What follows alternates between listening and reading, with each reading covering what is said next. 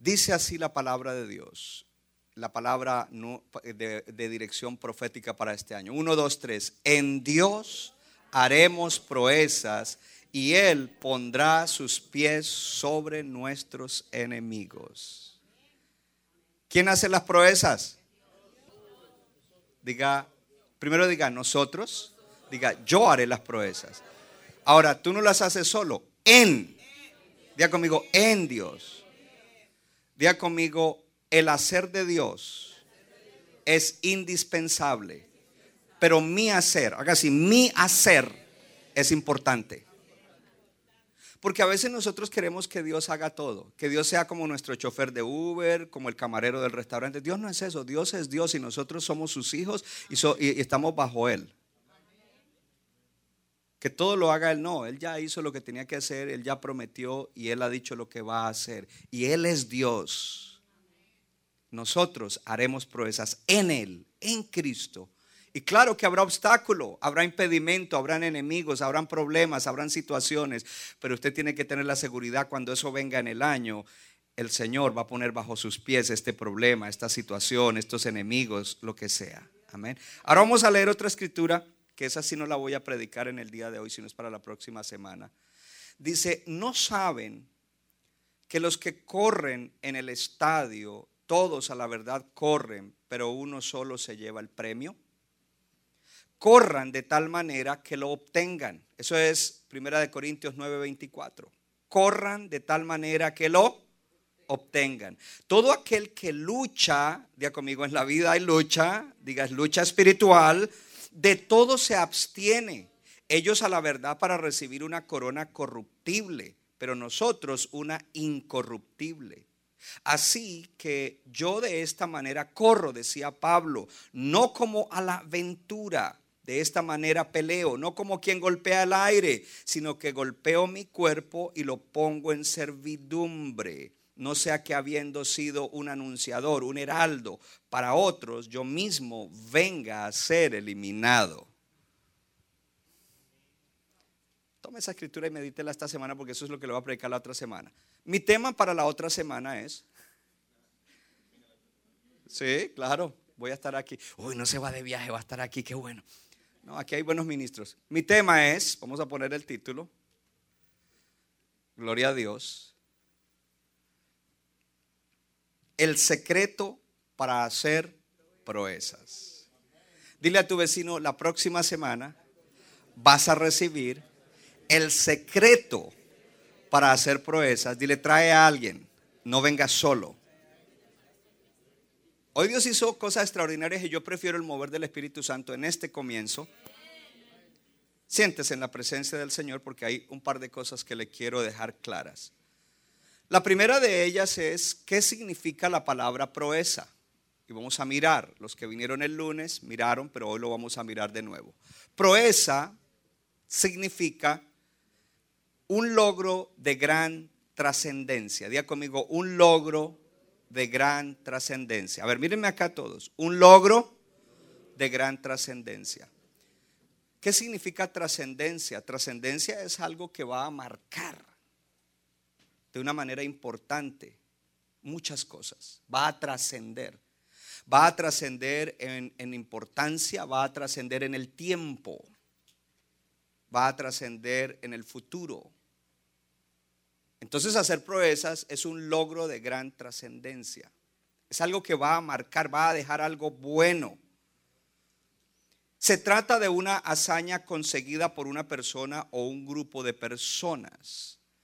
Y una de las cosas que quiero recordarles es que como cristianos, como hijos de Dios, como creyentes, como miembros de la iglesia, no podemos venir a la iglesia solamente para que Dios me bendiga a mí, a mí, a mí. No me mire, no me toque, yo solo vine para que Dios me bendiga a mí. ¿A quién? Moi. No, hermano. E-, ese no es el cristianismo, esa no es la iglesia. De hecho, sin criticar, hay iglesias que tienen una dinámica en la cual, y van miles de personas, tienen servicios muy lindos, pero cada uno llega simplemente por lo que va a pasar en el servicio, pero no me toque, no me mire, yo solo vine aquí a esto y me voy y no hay un sentido de comunidad verdadera, no hay un sentido de pueblo de Dios, no hay un sentido de que somos un cuerpo de creyentes con un propósito.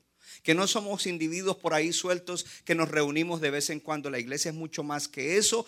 Cristo en su palabra nos dice que la iglesia es su cuerpo místico en la tierra y que así como un cuerpo tiene muchos miembros, cada uno de nosotros es miembro de ese cuerpo, no un miembro suelto. Había un show por ahí en el cual salía una mano corriendo sola. A usted no lo veían, ustedes son muy santos, ustedes no miran esas cosas y reprenden. Eso no existe en la iglesia. En la iglesia somos un cuerpo.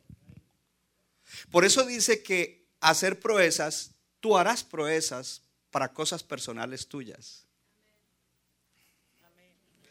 Tú harás proezas para cosas personales tuyas. Tú la harás en Dios, con la ayuda de Dios y con lo que recibes en la iglesia espiritualmente. Y eso te va a beneficiar a ti como persona y a tu familia. Pero además de eso, como iglesia, dice un grupo de personas, necesitamos seguir adelante haciendo la obra de Dios. Dios le dijo a Abraham y te lo dice a ti y a mí, te bendeciré y serás bendición. Diga conmigo, yo soy un, ponga la mano en el corazón y diga, soy un bendecido y soy bendición. Soy bendición. No, que yo soy enemigo. No, soy bendición. No, que no, soy bendición. Entonces, importante que Dios nos bendice a nivel individual dentro del cuerpo de Cristo, en Cristo, en el cuerpo de Cristo, en Él, en su presencia, en su palabra, a través de su espíritu, pero también el propósito de que todos juntos hagamos proezas. Amén. Lo segundo que quiero definir es una palabra importante. De hecho, eh, eh, Sofía, ponme en la pantalla Salmo 69 al 12. Salmo 60, y ustedes están en el Salmo 60, vamos a leer desde el versículo 9 hasta el versículo 12.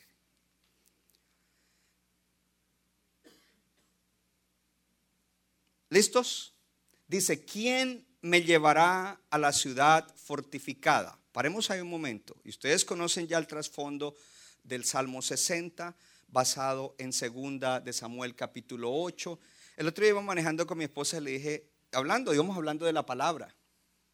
Amén. No solo hablamos de cosas nuestras o de cosas que a veces no son tan importantes, pero hablamos de la palabra.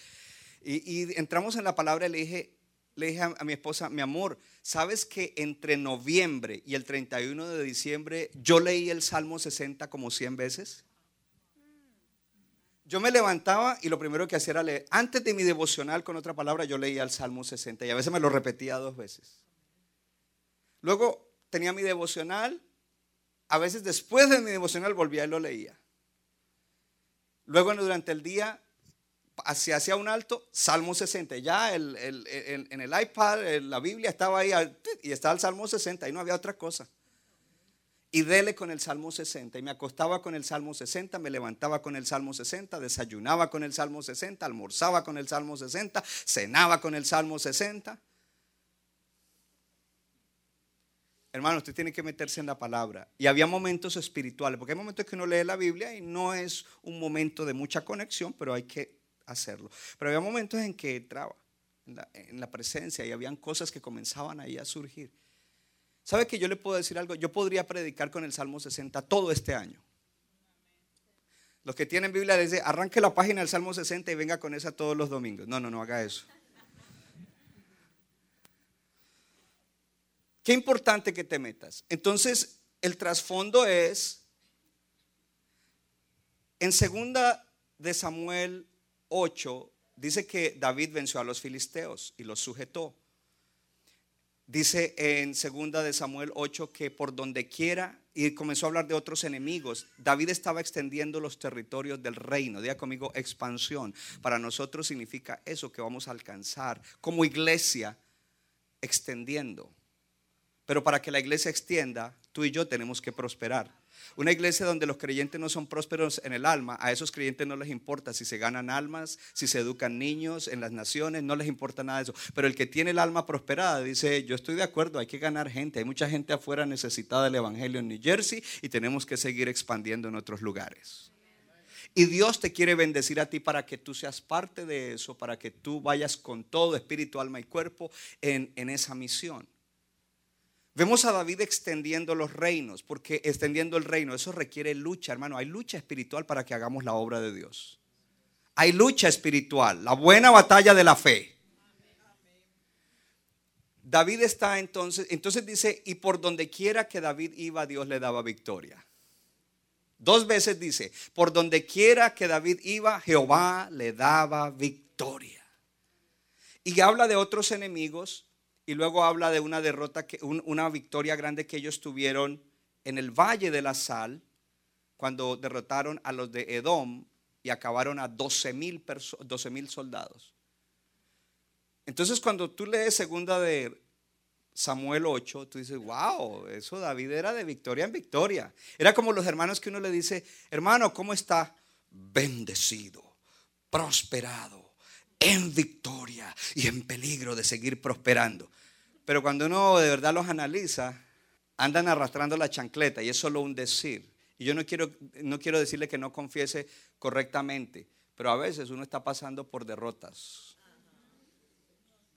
a veces uno no está tan bien, a veces está en lucha, en prueba. Entonces tú lees segunda de Samuel 8 o primera de Crónicas 18, que son los mismos recuentos históricos de estas victorias de David, y encuentras que dos veces en cada pasaje dice, y por donde quiera, las victorias. Entonces, oh, de victoria en victoria, como esos hermanos.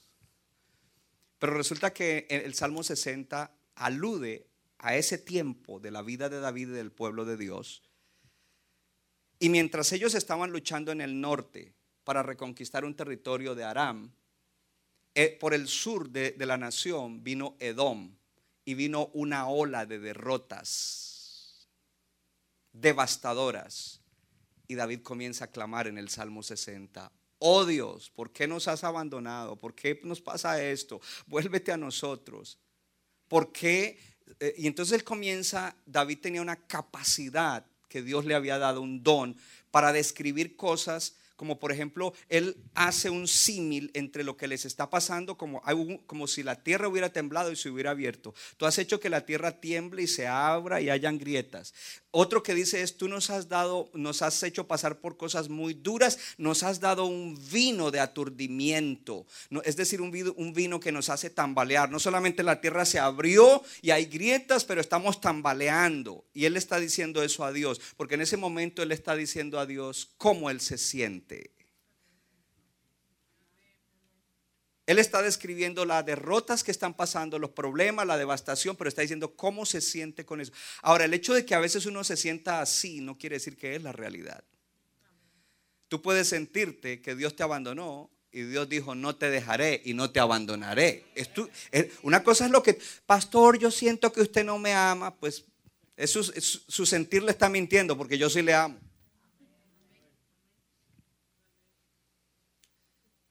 Pero una vez que David termina de decir cómo se siente y de describir cómo está la situación, él dice, Jehová nos ha dado una bandera. Y es una bandera para los que le aman. Y esa bandera nos hace levantarnos. Esa bandera nos da esperanza. Porque cuando una nación sale a la guerra, una de las cosas que llevan arriba es la bandera y por todo lado está la bandera, aún en las batallas artificiales deportivas, porque un, juego de fútbol es una batalla artificial. Por eso yo lo miro de vez en cuando, pero hay batallas reales, batallas de la vida que son reales. Eso es una batalla artificial. Y salen los equipos con su bandera y, y los uniformes son con los colores de la bandera. Y dice, Jehová nos ha dado una bandera, un estandarte para los que le aman un estandarte con el cual Él trae salvación, liberación, gloria a Dios. Y ese estandarte es Dios mismo. Y ese estandarte solamente lo podemos ver y oír a través de nuestra vida de oración y comunión con la palabra. Tú no verás el estandarte, tú no verás la bandera a la cual debes correr a no ser que tengas una vida espiritual correcta. Y después de eso, mire que ya David no se queda como todo el tiempo, sí, yo me siento que me abandonaste, me rechazaste, no me escuchas, ¿y por qué me pasa esto? Si ahora voy a la iglesia. No, él de ahí pasa y él ve el estandarte porque hay relación con Dios. Y una vez que ve el estandarte, entonces dice, Jehová ha hablado desde su santuario. Ahora puede oír lo que Dios está diciendo. Ahora puede recordar las promesas que están en la palabra de Dios. Y dice, Jehová ha hablado desde su santuario, desde el lugar donde tiene todo el poder y la autoridad espiritual. Él ha hablado. Y, lo, y ¿sabe qué fue lo primero que le dijo Dios? Yo me gozaré. ¿Cómo te vas a gozar que estamos pasando prueba? Yo me gozaré porque todo lo que les he prometido se los voy a cumplir. Yo estoy midiendo las tierras que les prometí y yo las estoy parcelando y todo lo que es de ustedes yo se los voy a entregar. Y al final de, ese, de esos versículos 6 al 8, le dije que lo leí como 100 veces. Al final de los versículos 6 al 8 habla de tres enemigos. Dijo, y uno de esos enemigos me será vasija para lavarme los pies. El otro me servirá como una sandalia. Y sobre el otro me voy a gozar. Tres enemigos a los cuales no se preocupen, que delante de mí no son nada. Y si la carne, el mundo y el diablo están atacando fuerte y usted está en Dios, Dios dice, esos enemigos no son nada. Esos enemigos son tus enemigos, son los míos. Yo te voy a defender y yo los voy a derrotar. Y enseguida viene lo que acabamos de leer. Entonces ahora viene 9 al 12. Viene y dice, ¿quién me llevará? David dice, después de todo eso dice, ¿quién me llevará a la ciudad fortificada? Diga conmigo, tengo que confrontar las cosas que me impedirían ser exitoso este año. Diga, tengo que confrontar los obstáculos que impedirían que yo haga hazañas en Dios. O sea, David dice, los de dónde se metieron. Bueno, veamos a ver qué hacemos y eh, los que les gusta el fútbol, juguemos a la defensiva. No, hermano, sabe que jugar a la defensiva es perder. Él dice, ¿quién me va a llevar para enfrentar eso. Y usted aplíquelo a su vida personal. Porque hay cosas que usted tiene que confrontar. Este fin de semana los líderes fuimos confrontados. Y algunos quizás salieron, mm, no importa, a mí me gusta que me confronten. Y como pastor yo también fui confrontado. No crea que usted fue el único que salió así como turuleto. Yo también. Dije, wow, Señor, me tengo que enderezar a liderar, a volver a liderar de una manera diferente para que la iglesia tenga victoria. ¡Uh! Gloria a Dios. ¿Quién me llevará? ¿Quién me llevará hasta Edom? Que era el que los había invadido por el sur y les había traído una ola de derrotas. Y le dice, ¿no serás tú, oh Dios, que nos habías desechado? O sea, él todavía está ahí con él, le queda una, ah, tú nos habías desechado y no salías, oh Dios, con nuestros ejércitos. ¿Cómo que no salías si estaban teniendo todas esas victorias? Diga conmigo, sentimiento. Entonces a veces nuestras oraciones están cargadas de verdades y de sentimientos que no son verdad, no son realidad. Entonces dice, danos socorro contra el enemigo. Entonces ahí, ahí se pone bueno. Pídele ayuda a Dios. Pídele ayuda a Dios. Dile a tu vecino, Google no te puede ayudar. Diga, Google no tiene la respuesta. Diga, Dios tiene la respuesta. Y quizás la tiene en un hombre de Dios, en una mujer de Dios, o en la Biblia si la abres y la conoces. Eh, eh, quizás hoy Dios te ha dado respuesta. ¿Qué dice David? Ayúdanos. Danos ayuda contra el enemigo, porque vana es la ayuda de los hombres. A veces confiamos en lo que el hombre puede hacer. Y Dios puede hacer a través de gente, de hombres o mujeres, pero es en Dios en quien tenemos que confiar primero. Es a Él al que tenemos que ir primero. Primero vas a la bandera, no a la persona. Hello, primero vas a Jehová de los ejércitos y no a una persona. Primero vas a Dios y no a la gente. Y si Dios te guía a la gente o te trae a la gente, pues es Dios. Pero al primero que hay que correr es a Él. Entonces Él dice, vana es la ayuda de los hombres. Así nos mandaras muchos hombres a ayudarnos, de nada serviría si no eres tú. Y luego dice, en Dios haremos proezas y Él hollará a nuestros enemigos. ¿Por qué David? Entonces David comienza quejándose, llorando, nos abandonaste, nos rechazaste, no sales con nosotros. Pero mírelo cómo termina. Porque lo importante no es cómo empiezas. Lombranch mejor. Esta gente me perdió. Lo importante no es cómo empiezas, sino cómo terminas. Y lo que yo veo entre el comienzo del estado de David y el pueblo, la condición espiritual, emocional y hasta física porque tenían derrota, al último versículo, es que hubo un reset. Dile a tu vecino, hubo un reseteo, un reinicio. A veces los computadores hay que darles reset y todo comienza a reconfigurarse. Nosotros necesitamos un reset espiritual. Entonces pongamos lo que es reset en la pantalla. Y me voy. Reset, reinicio. A mí me gustan más a veces las palabras en inglés porque reinicio no dice mucho. Reset resetear, y lo puse así como en un anglicismo, por lo general borra lo anterior para reprogramar algo. ¿Tú crees que si sigues actuando en áreas claves de tu vida de la misma manera que lo hacías el año pasado, tendrás diferentes resultados? You're mistaken. Estás equivocado si tú crees que viviendo de la misma manera, teniendo la misma clase de vida espiritual, la misma actitud al congregarte, las mismas cosas y actitudes y acciones, y no cambias en las cosas que tienes que enfrentar, vas a tener nuevos resultados y vas a tener esas proezas. No, tú tienes que tener un reseteo espiritual.